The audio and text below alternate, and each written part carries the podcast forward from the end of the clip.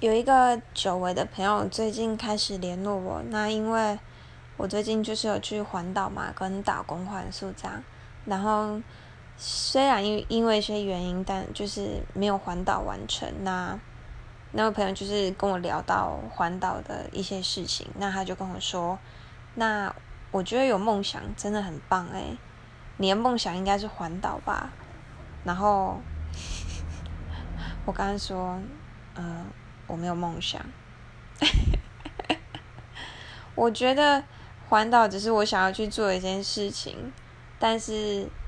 讲到梦想，好像它又没有那么没有到那么大，所以我其实是一个没有梦想的人。我会觉得你想要做什么，那就去做，